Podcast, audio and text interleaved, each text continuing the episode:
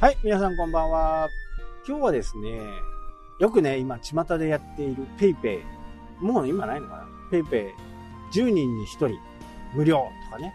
昔ちょっと流行って、まあ今もね、PayPay ジャンボみたいなものはありますけど、まあ今だとセブンで1000倍に返ってくるようなね。あれって、こう、ね、すごくこうお得感あるじゃないですか。実はこのことをね、ブログで書いたんでど、これフレーミングの法則っていう、あ、フレーミング効果、えー、フレーミング理論とかね、言ったりするんですけど、これ結構みんなね、活用できてないんですよね。特に会社を経営している人とかね。これをうまく活用すると、結構いい売り上げがね、できるんじゃないかなって僕はこう思うん。まあ今まで飲食店に対して、まあ、本当に正式にね、コンサルをしたことが今までありません。まあ、ぜひともね、やってみたいなというふうにね、思ってはいます。多分ね、成功します。やっぱり、何がそうさせるかっていうと、消費者の心理がよくわかる。で、え、よくね、居酒屋さんとかで、今月はオープン記念でね、全品20%オフとかね、やったりするじゃないですか。20%オフって、数字にすると、まあ20%オフなんですけど、例えばこれを10人に1人無料にします。だから10組に1組無料にしますって言ったら、会社側としては何パーセント引きとなると思いますけどね。もうもう簡単ですよね。10%ですよ。で、これ、全品20%オフと、10人に1組、10組に1組、全部全額返金いたします。さて皆さんだったらどっちに行くかな？これ実際に計算すると全品20%なんでも人は10人に1人、10人に1組、10, 10組に 1, 1組、無料っていう方にね、やっぱりそそられるんです。本来であれば、まあ、定価で払うわけですから、まあ、何もこう割引がないわけですよね。でも、え10組に1組だったら当たるんじゃねっていうふうにね、思うんですよね。実際に僕もね、PayPay とか、PayPay の一番初めの時はね、本当にお世話になりましたしね、お金もいっぱい戻って、まあ、ポイントもいっぱい戻ってきてね、余計な買い物もできました。で、10人に1人とかね。ここがね、ポイントなんですよね。結果的には、会社的、経営的には変わらないんですよ。全品20%オフ。でも、5人、5組に1組全部オフ。でも、もし5人に、5組に1組ただで、それが当たったら、その人はどんな行動をするかなっていうふうにね、ちょっと考えてほしいです。今 SNS の時代ですよね。いや、あそこの居酒屋行ったら、5人に1組、5組に 1, 組1組、ただで当たっちゃったよ。これね、人に教えたくなるんですよ。でも、またで、でもばっかり言ってますけど、うんと全品20%オフの居酒屋さんがあってそこに行って20%オフっていうのを普通に20%オフされたら、まあ、してもらうのが当たり前なんだけどそれは SNS で拡散したいですかね誰でも20%オフなんだからそれないですよね。ここなんですよ。ここ。ここが本当にポイントなんですよね。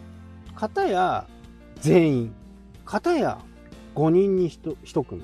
普通に考えると、全品20%の方が当たり外れがないから、ちょっと計算できる人とか、ちょっとね、あの、目ざとい僕みたいなね、人間なんかは、ちょっと考えるとわかるんですよ。いや、これ全全品20%の方がいいじゃんって。でもそこは、人間ってね、とてもこう、不合理なことをね、平気でやる生き物なんですよね。そういうことを、こう、居酒屋さんでやるとかね。やっぱ5人に1組で、ただって言ったら、やっぱりちょっと行きたくなりますよね。そこなんですよね。で、フレーミング効果っていうのは、結果的には全く同じ結果をなんだけど、人は言い方を変えるだけで、いろいろ心の気持ちが変わっていきますよっていう。この手術は10%の確率で死にます。この手術は90%の確率で生き残れますよっていう。どっちですかっていう。え、10%の確率で死ぬんだって思うか、90%の確率で生き残れるか、これ同じこと言ってますよね。同じこと言ってるんだけど、聞き方によって全然違うっていう。捉える方が違うっていうこと。ここがね、このフレーミング効果のすごいところなんで、これをマーケティングにもね、いっぱい使えるところがあるんですよ。嘘はいけませんよ。嘘はね。僕毎回言うんですけど、もうこれ誰に、えー、会ってもね、必ず言うんですけど、嘘は良くない。でも、5人に1組ただですよ。全品20%ただですよ。これ本当のことじゃないです。でも、言い方を5人5組に1組ただですよって言ったら、人はやっぱりそれに寄ってくるわけですよね。もしかしたら。で、なおかつこの SNS の時代、5人に1組、ツイッターでフォロー、投稿してもらえると、うちの会社をフォローしてもらえると、さらに商品券10%を、商品券1000円券をあげますとか。まあそういう工夫はね、こう、5人に1組当たった人は、フォローしてくだ、ツイッターに投稿してくださいよ的なことを伝えていくんですね。そうすると、それを見た人たちが、また次の人を呼んでくれると。これ経費かかってないですよね。総額的にはもう会社的には20%オフをね、決めたと。全品20%でオフの腹くくったという風になったら、5人に1組ただ。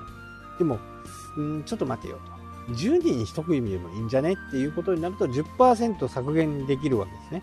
本来100万円の売り上げで20万円はお客さんに還元しようと思ってたものが10万円の還元で済むということになるんでこれでもね10人に 1, 1組っていうのもそこそこねうまくいくんじゃないかなっていうでよくあるねあのメニューの選び方ありますよね、えー、小畜梅ってね500円、700円、1200円。まあ、こういう値段の付け方するんですよ。そうするとどこが売れるかっていうと、これ真ん中が一番売れるわけですよね。700円。500円と700円、200円しか違わないから、人はね、この200円のところを選ぶんですよ。大抵。で、1200円っていう風になると、まあこれは見栄とかね、そういったあものを見せるような商売だとこれ成功する可能性非常に高い。なんか見栄張ってね、えー、一番高いのを頼みたいという人がいるとね、その1200円っていうのも売れる。こうそもそもこう、これどういうことなのっていう風になると、これ行動経済学っていうね、えー、まあ、学問なのかな？そういう、こう、本がね、いっぱい世の中いっぱいあります。そういうのを見るとね、えー、こういうフレーミング効果とかね、いろんな、まあ、ザイアンス効果とか、いろんな効果とか理論とかがいっぱいあるんで、一度ね、勉強してみるといいかなと思います。僕も注目するようなね、えー、ことがあれば、今後このポッドキャストの中でね、構造系、えー、行動系、行動、ん？なんつったっけ？忘れちゃった。行動経済学だったかな？を少しずつね、えー、皆さんにお伝えして、皆さんのこうビジネスにね、少しでもお役に立てるようになればいいかなと思います。はい、というわけで、今日ちょっと長くなっちゃいましたね。それではまた。